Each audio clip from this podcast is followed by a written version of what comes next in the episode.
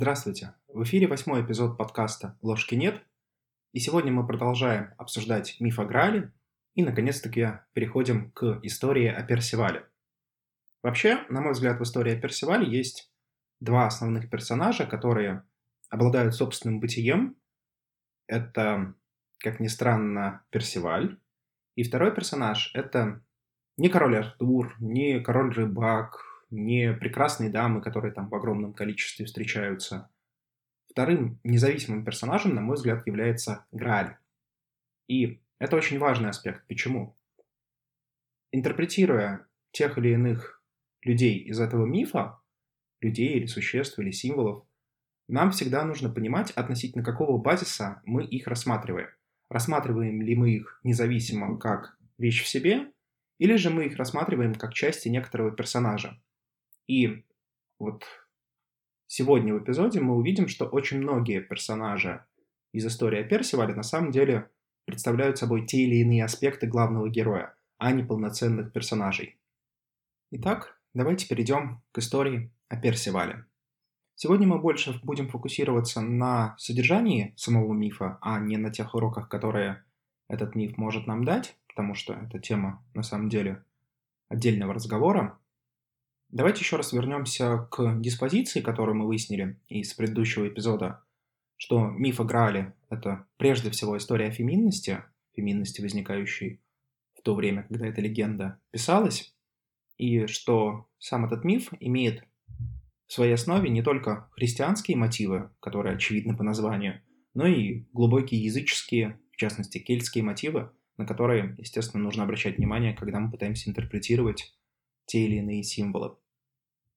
Итак, Персиваль.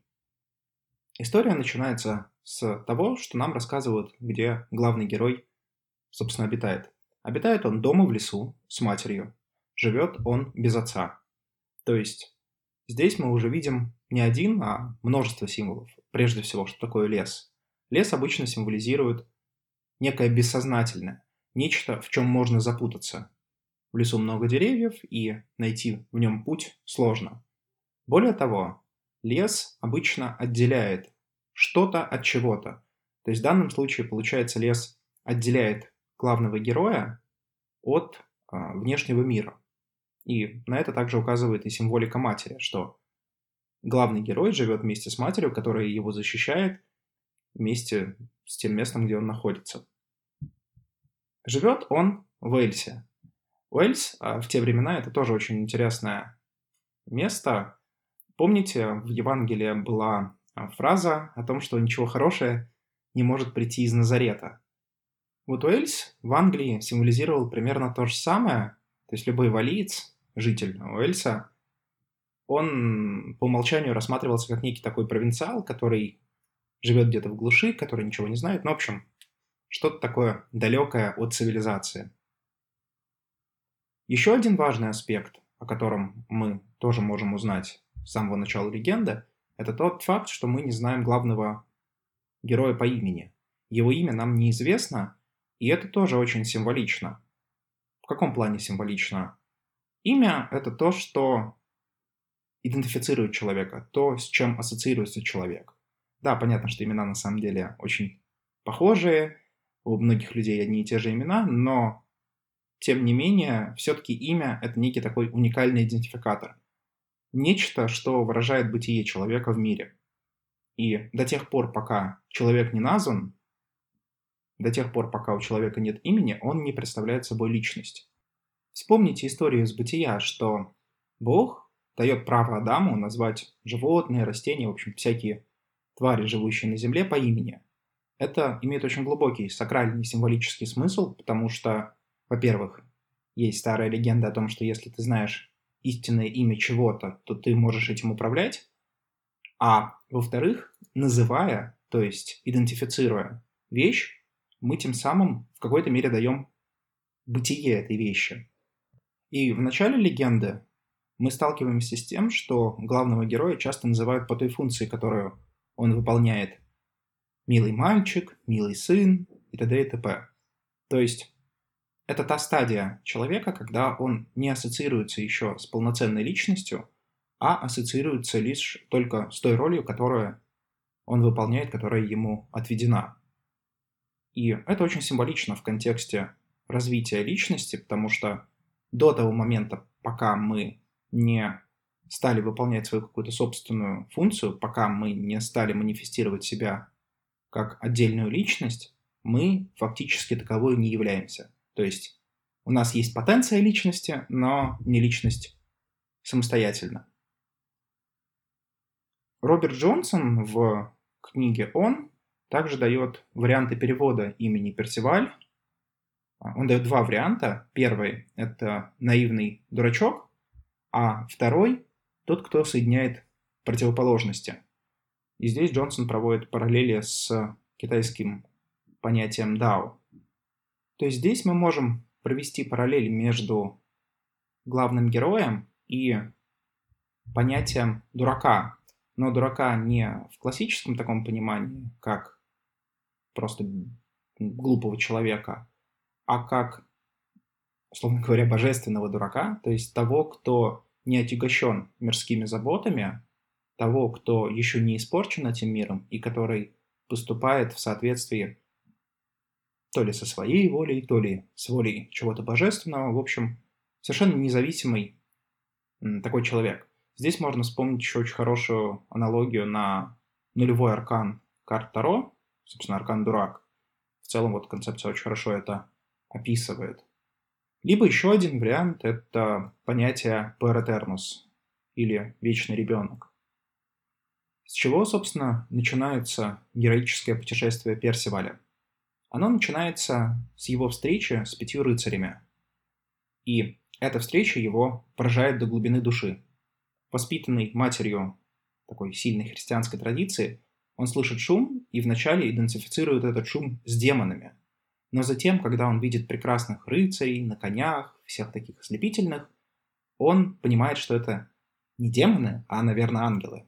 Хотя рыцари, конечно, его в этом переубеждают, но нам э, важны даже здесь не факты, кем действительно были эти рыцари. Нам важно то, как Персиваль к ним относится. У Роберта Джонсона есть очень хорошая концепция внутреннего золота.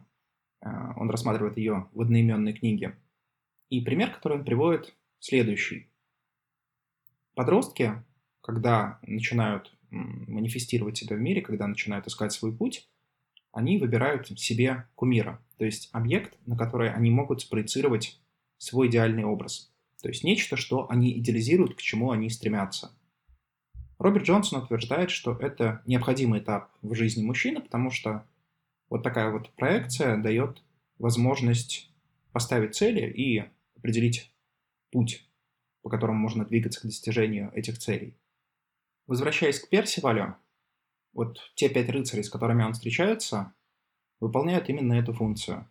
То есть он видит нечто прекрасное, на что он хочет быть похожим, что он хочет в себе вырастить, и мгновенно он проецирует свой идеал на образ этих рыцарей. И тем самым фактически мы можем утверждать, что путь Персиваля до какого-то момента определен. Есть проекция на рыцарей, значит, он будет стремиться именно в этом направлении. Итого, собственно, вот, этот, вот эта встреча, эта проекция, она стала краеугольным камнем после чего героическое путешествие Персиваля начинается. Мать отпускает Персиваля, хотя и не без сожалений. Она дает ему ряд советов, некоторые из которых весьма разумные, а некоторые, мягко говоря, не очень. Более того, мать дает одежду Персивалю, и эта одежда, мягко говоря, не соответствует облику мужчины. То есть здесь мы как раз видим влияние нескольких компонентов. Мы видим влияние материнского архетипа как положительного фактора. Персивали все-таки отпускают. Персивали дают все-таки некоторые разумные советы. Но при этом мы видим и негативные аспекты материнского комплекса, когда Персивали одевает в одежду такого простофиля, которая, естественно, не соответствует тому понятию идеала, рыцарскому понятию, которое хочет получить в итоге Персиваль. Другие негативные аспекты материнского комплекса нам становятся ясны, как только Персиваль уезжает. Первая встреча, которая происходит у главного героя, она происходит с девушкой, и ведет себя с ней Персиваль ровно так, как ему советовала мать. Он забирает у нее кольцо, он у нее кушает, предполагая, что находится в церкви, потому что он ассоциирует почему-то шатер с церковью. Ну, видимо, потому что и то, и другое, по словам, должно быть прекрасно, а шатер прекрасен. А раз церковь прекрасна, то значит церковь есть шатер. В общем, не суть. И он в итоге целует девицу, он отнимает у нее кольцо, точнее не отнимает, а забирает, потому что мать ему говорила, что девушки могут давать кольцо, и он, в общем, воспользовался в какой-то мере этим советом. То есть Персиваль поступает с девушкой не как мужчина поступать должен с женщиной, а как абсолютный ребенок, находящийся под действием материнского комплекса. И здесь мы видим первый тип отношений, который мы обсуждали в предыдущем эпизоде. Это отношения с феминностью, отношения с анимой, как с Евой. То есть женщина здесь не рассматривается ни в эротическом контексте, ни в духовном контексте, ни в трансформационном контексте. Она рассматривается как некий объект, который может давать какие-то блага, который можно, условно говоря, поцеловать, который можно, с которым можно покушать, у которого можно что-то забрать. То есть брать, брать, брать, ничего не давать взамен. И вот такое поведение, оно вызвано не только отсутствием опыта Персиваля, которого, несомненно, у него нету, и это накладывает свой отпечаток, но и негативным проявлением материнского комплекса, потому что Персиваль частично действует по советам, которые ему дает мать. Для девушки эта встреча также не проходит бесследно. Ее наказывает ее рыцарь, предполагая, что все произошедшее произошло в том числе благодаря попустительству девушки. И здесь мы сталкиваемся с первым, первым важнейшим фактором, а именно, что некорректное отношение мужчины к своей феминности, потребительское отношение, отношение, которое индуцировано материнским комплексом, отношение, которое не индуцировано чем-то еще, оно приводит к страданию феминности и к конфликту между теми частями души, которые, собственно, за это отвечают. И в легенде о Грале это мифологически выражается вот страданиями этой самой девушки, первой девушки, с которой повстречался главный герой. Однако давайте пойдем дальше и от девушек перейдем к встрече с рыцарем. Первый рыцарь, с которым встречается Персиваль, это Красный рыцарь. Мы сейчас эту встречу особо сильно отмечать не будем, но укажем на немаловажный факт. Красный рыцарь э, говорит Персивалю, куда ему нужно идти. Ему нужно идти к королю Артуру. Ну, Персиваль, собственно, туда и собирался, а Красный рыцарь чуть точнее указал ему дорогу. Вот о символике Красного рыцаря мы поговорим чуть-чуть позднее, но сейчас а, просто один момент. Красный рыцарь, несомненно, символизирует тень, то есть подавленные теневые вытесненные стороны главного героя.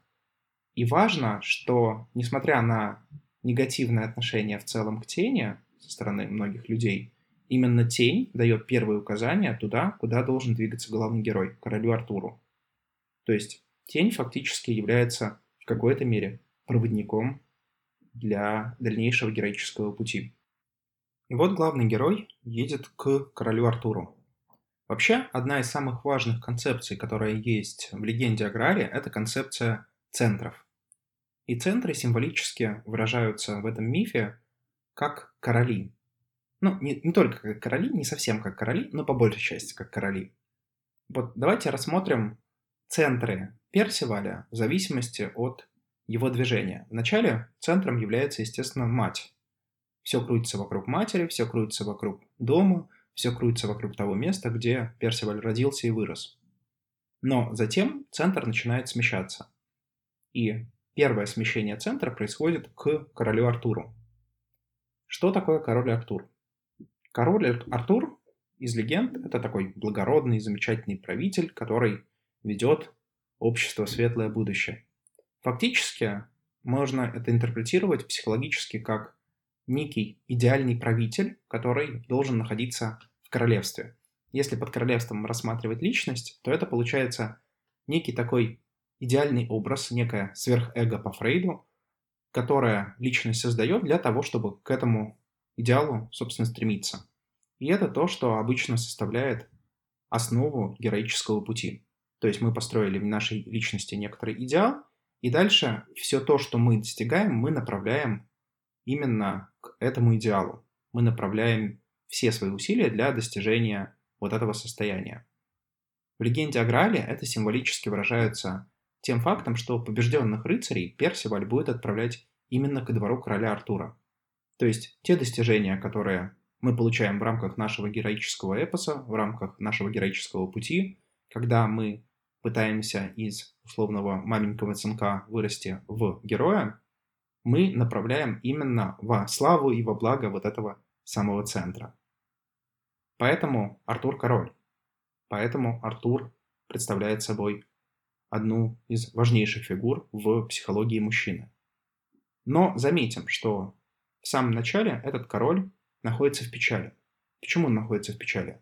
Потому что вот уже упомянутый Красный Рыцарь украл у э, королевы, королевы Гвиневры, жены короля Артура, серебряный кубок. И это тоже очень важно. То есть центр, к которому стремится герой, центр, к которому стремится личность, изначально не находится в состоянии целостности, не находится в состоянии радости и блаженства. У центра есть проблемы. И важнейшей задачей движения к центру, а в случае короля Артура это будет героический эпос, важнейшей задачей такого эпоса будет являться достижение целостности в рамках того центра, где личность находится. И символически для короля Артура это будет выражаться в том, что главный герой должен сразиться с Красным Рыцарем для того, чтобы вернуть в кубок. Что символизирует Красный Рыцарь, мы об этом чуть-чуть позже поговорим. Какой второй центр есть в легенде о Граале? Второй центр, несомненно, это король-рыбак. Он возникает после короля Артура, то есть мы можем здесь символически это интерпретировать так, что первый этап, значит, у нас мать, второй этап – это героический путь и король Артур как центр, и после вот этого этапа герой стремится уже к следующему центру, к центру короля рыбака. О чем вообще говорит сам факт того, что есть еще один центр? Это прежде всего говорит о том, что на каком-то этапе мы должны понять, что вот тот идеальный образ, который мы построили, который мы построили прежде всего для нашего героического путешествия, этот образ не есть Бог, этот образ не есть конечная цель, которую мы должны достигнуть. Это всего лишь промежуточный этап, промежуточный центр, не истинный центр – и мы должны поставить себе другой центр и двигаться к нему. И в легенде о Граале вторым таким центром является король-рыбак. Если король Артур живет в таком солнечном солярном мире, мире рыцарей и достижений, и это то, что очень легко ассоциируется с нашим реальным миром, ну, на средневековый, конечно, манер, но тем не менее, то Король-рыбак уже совершенно другой, и в атмосфере замка Грааля, с которым мы познакомимся чуть позже, мы видим отголоски совершенно не нашего мира. И это можно проассоциировать с понятием подземного мира. То есть с чем-то, что находится под поверхностью. И психологически мы можем это интерпретировать как тот факт, что героический путь направлен на достижение равновесия и целостности в рамках нашего эго, в рамках нашего сознания – и после того, как это равновесие достигнуто, нам необходимо достигнуть равновесия и в том, что находится под сознанием, то есть в нашем бессознательном. Если продолжить идею с центрами, что можно еще отметить? Король-рыбак, как ни странно, не является последним центром. Он представляет собой короля, несомненно, и тоже страдающего короля, как и король Артур, по крайней мере, на старте. Но Помимо этого, в романе есть еще более глубокий центр. И этот центр символически выражается в Граале. То есть, смотрите, какой получается у нас путь. Мы движемся сначала от материнского центра к центру короля Артура с помощью героического путешествия. Дальше мы символически спускаемся в подземный мир, чтобы достигнуть центра короля рыбака. Только достигнув этих обоих центров мы можем достичь того центра, который объединяет и первого, и второго короля. И этим центром является Грааль. Но и этот центр в целом не является последним. Это тоже очень-очень важный момент, на который стоит обратить внимание. Грааль, представляющий собой символ феминности, говорит о достижении некой целостности между мужским и женским в рамках единой личности, между мужчиной и его анимой. Но чаша Грааля не является конечной целью путешествия, как ни странно. Из мифа может сложиться впечатление о том, что все стремятся именно к этой цели, но на самом деле это не так. Потому что основной даже вопрос нам дает подсказку, какой вопрос должен был быть задан. Кому служит чаша Грааля? То есть чаша Грааля кому-то служит. Вот этот кто-то и является истинным центром. Здесь очень хорошо вспомнить очень известное определение Бога, которое использовалось, наверное, со времен античности, что Бог — это сфера, центр которой везде, а окружность нигде. Вот этот центр, тот центр, которому в том числе служит чаша Грааля, является истинной целью путешествия. Почему я заостряю на этом внимание? Потому что в какой-то момент человек может быть ослеплен Граалем. Человек может посчитать, что Грааль и есть вот тот замечательный ответ на самый главный вопрос жизни, Вселенной и всего такого. Но чаша Грааля, несмотря на всю свою мистичность, это всего лишь один из артефактов. Артефактов того, кто эти артефакты создал. Итак, у нас получается, что история — это движение от одного центра к другому. Это движение осуществляется в разные временные интервалы – пока мужчина является ребенком или подростком, центром является мать. Затем с помощью героического путешествия происходит движение от материнского центра в сторону центра короля Артура. Затем, после того, как мужчина проходит средний возраст, начинается движение от короля Артура к королю Рыбаку, после чего, достигнув определенного уровня целостности, человек получает Грааль, но и сам Грааль не является конечной целью путешествия. В мифе о Граале, конечно, мы не узнаем, что происходит дальше, но как минимум мы можем отметить этот момент, что Грааль не есть конечная цель. После того, как Персиваль попадает в замок короля Артура, мы начинаем наблюдать уже первые важные ростки осознания своей феминности.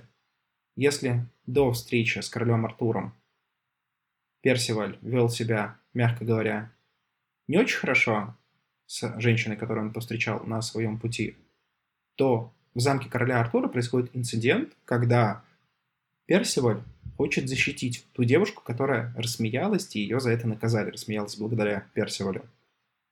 И это можно считать очень важным началом искупления. Искупления со стороны Персиваля своего отношения к аниме в ипостаси Евы как минимум через защиту той девушки, которая пострадала. Итак, что происходит дальше? Дальше Персиваль покидает замок короля Артура для того, чтобы сразиться с Красным рыцарем. Красный рыцарь, по легенде, терроризирует королевство короля Артура. То есть, переводя на современный лад, у нас есть король Артур как центр личности, центр сознательной личности – и что-то ему мешает, что-то его терроризирует. Поэтому первейшая задача героического пути заключается в том, чтобы избавить центр своей личности, избавить короля Артура от этой угрозы, от угрозы Красного Рыцаря. Но кто есть Красный Рыцарь? Сначала давайте подумаем просто над символикой даже цвета. Что обычно символизирует красный цвет? Красный цвет часто ассоциируют с цветом энергии, цветом маскулинности, цветом Марса – то есть символически в Красном Рыцаре можно найти маскулинность, присущую каждому мужчине. То, что она отделена от главного героя, и то, что главному герою необходимо с ней сразиться, означает, что подросток, который только вступает на свой героический путь, фактически ей еще не владеет. То есть первейшим его достижением должно быть осознание собственной агрессивности, осознание собственной маскулинности и умение ее использовать. Другая интересная аналогия с цветом, цветом Красного Рыцаря, является аналогия дьявола. Например, а, если вспомнить Красную книгу Юнга, там встречался вот прям такой же персонаж, Красный Рыцарь, который символизировал именно сатану. Чем это интересно? Тем, что сатана — это явный указатель на то, что красный рыцарь представляет собой теневые аспекты личности, то есть то, что подавлялось, то, что вытеснялось до данного момента. Еще один очень-очень важный аспект, что на битву с Красным Рыцарем Персиваль приходит не просто сам, а он приходит с санкцией короля Артура. То есть, если мы пытаемся сражаться с тенью просто так, просто чтобы постражаться, это может закончиться плачевно. Но если мы занимаемся работой с целью, с тенью во имя достижения какого-то блага, во имя какой-то целостности, а в данном случае во имя освобождения короля Артура, то это уже рассматривается совершенно иначе. Далее происходит дуэль между Красным Рыцарем и Персивалем, и Персиваль побеждает и убивает Красного Рыцаря. Убийство имеет очень важное значение. Ну, во-первых, прежде всего, это убийство практически единственное убийство во всей легенде, потому что остальных рыцарей, побежденных Персивалем, он будет отправлять королю Артуру, чтобы те ему служили. Красного рыцаря Персиваль убивает. Значит, убийство имеет какой-то смысл, убийство имеет какое-то значение. В целом можно интерпретировать убийство как попытку интеграции той части энергии, которой владеет Красный Рыцарь, которую узурпировал Красный Рыцарь и которая теперь нужна главному герою для того, чтобы ему достигнуть своей цели. Если вспомнить, что Красный Рыцарь в том числе символизирует маскулинность, то убийством Красного Рыцаря, получается, мы получаем доступ к этой самой маскулинности и теперь ее можем использовать не для того, чтобы терроризировать королевство Артура, как это происходило в случае, когда эта энергия использовалась бессознательными частями нашей личности, а уже использовать ее осознанно на стороне главного героя. Здесь вот на это указывает именно символизм убийства. Альтернативный вариант, который также может встречаться в мифах или а, других историях, это символизм поедания. Когда мы что-то поедаем, мы это интегрируем в себя. Ну и убийство в данном случае сойдет. Интересный вопрос, так ли необходимо было это убийство? Часто мы можем услышать идею, что тень нужно не подавлять, не побеждать, а интегрировать. В целом, наверное, это правда, и в этом ключе убийство смотрится немного странно, но давайте вспомним, на каком этапе сейчас находится главный герой он находится еще на этапе начала героического путешествия. То есть он еще не представляет собой полноценного мужчину, полноценную героическую личность. Он еще не герой, он только им становится. Можно ли требовать от человека, находящегося на таком уровне развития, разумной интеграции с тенью? Я предполагаю, что нет. Просто потому что, во-первых, психологически человек к этому еще не готов, а во-вторых, для того, чтобы интегрировать, необходимо владеть соответствующей энергией, владеть соответствующими силами. А это, мягко говоря, не очень возможно, когда маскулинность, агрессия, энергия представлены в виде независимого персонажа, который действует не во благо героя, а наоборот, супротив героя. Еще один аспект, который можно отметить вот в этой дуэли между Красным Рыцарем и Персивалем – это то, что Персиваль побеждает не совсем честно. В каком смысле не совсем честно? Он не сражается как рыцарь. Скорее, это напоминает старинную библейскую историю о Давиде и Голиафе, когда красный рыцарь — это Голиаф, но побеждают его не с помощью там, битвы на мечах или битвы на копьях, как это было принято у рыцарей, а его побеждают дротиком. То есть, фактически, это такой нечестный то, что можно сказать американским словом dirty, прием. И это тоже символично. Когда мы впервые встречаемся с тенью, мы не можем играть с ней по честным правилам, потому что тень сильнее, потому что тень имеет больше энергии, имеет больше возможностей. Тень обучена, в отличие от нас. Поэтому если мы и можем победить, то мы можем победить тем, что у нас есть, чего у тени нет, а именно сознанием, хитростью, разными способами. Собственно, это и происходит в легенде о Граале. Еще один интересный аспект, что победив Красного Рыцаря, Персиваль хочет получить его доспехи и пытается их снять Красного Рыцаря, но у него это не получается. Это тоже глубоко символично, потому что даже победив тень, мы тем не менее не можем ее взять просто так интегрировать. Нам для этого нужна помощь. И поэтому очень-очень-очень важно, что Персиваль был направлен к Красному Рыцарю именно королем Артуром. Именно через помощь пажа от короля Артура Персивалю удается снять доспехи и одеть их на себя. Не было бы этой помощи, доспехи бы остались на Красном Рыцаре, а значит, основная задача этой дуэли фактически не была бы выполнена. И последний аспект, который мы, наверное, отметим в этой дуэли, это то, что Персиваль надевает доспехи Красного Рыцаря поверх материнской одежды. То есть, прежде всего, это выглядит нелепо, но рассматривая символическое значение этого факта, даже пройдя дуэль с тенью, победив свою тень, тем не менее, главный герой еще не находится на таком уровне, когда он мог бы отринуть проблемы, вызванные материнским комплексом. Он все еще сильно привязан к матери. Почему он сильно привязан к матери? Потому что нет никакого баланса. Нет аналогичного баланса со стороны отца. И символически в легенде о Граале это выражается именно тем фактом, что на фактически рубахе, на такую льняную тканую одежду одеваются красивые доспехи, что, с одной стороны, символизирует победу над тенью, с другой стороны, все еще наличествующую связь с материнским комплексом. На этом, я думаю, мы сегодня закончим. А в следующий раз мы продолжим рассмотрение содержания легенды о Граале и рассмотрим уже следующие этапы большого пути Персиваля. С вами был подкаст «Ложки нет». До новых встреч!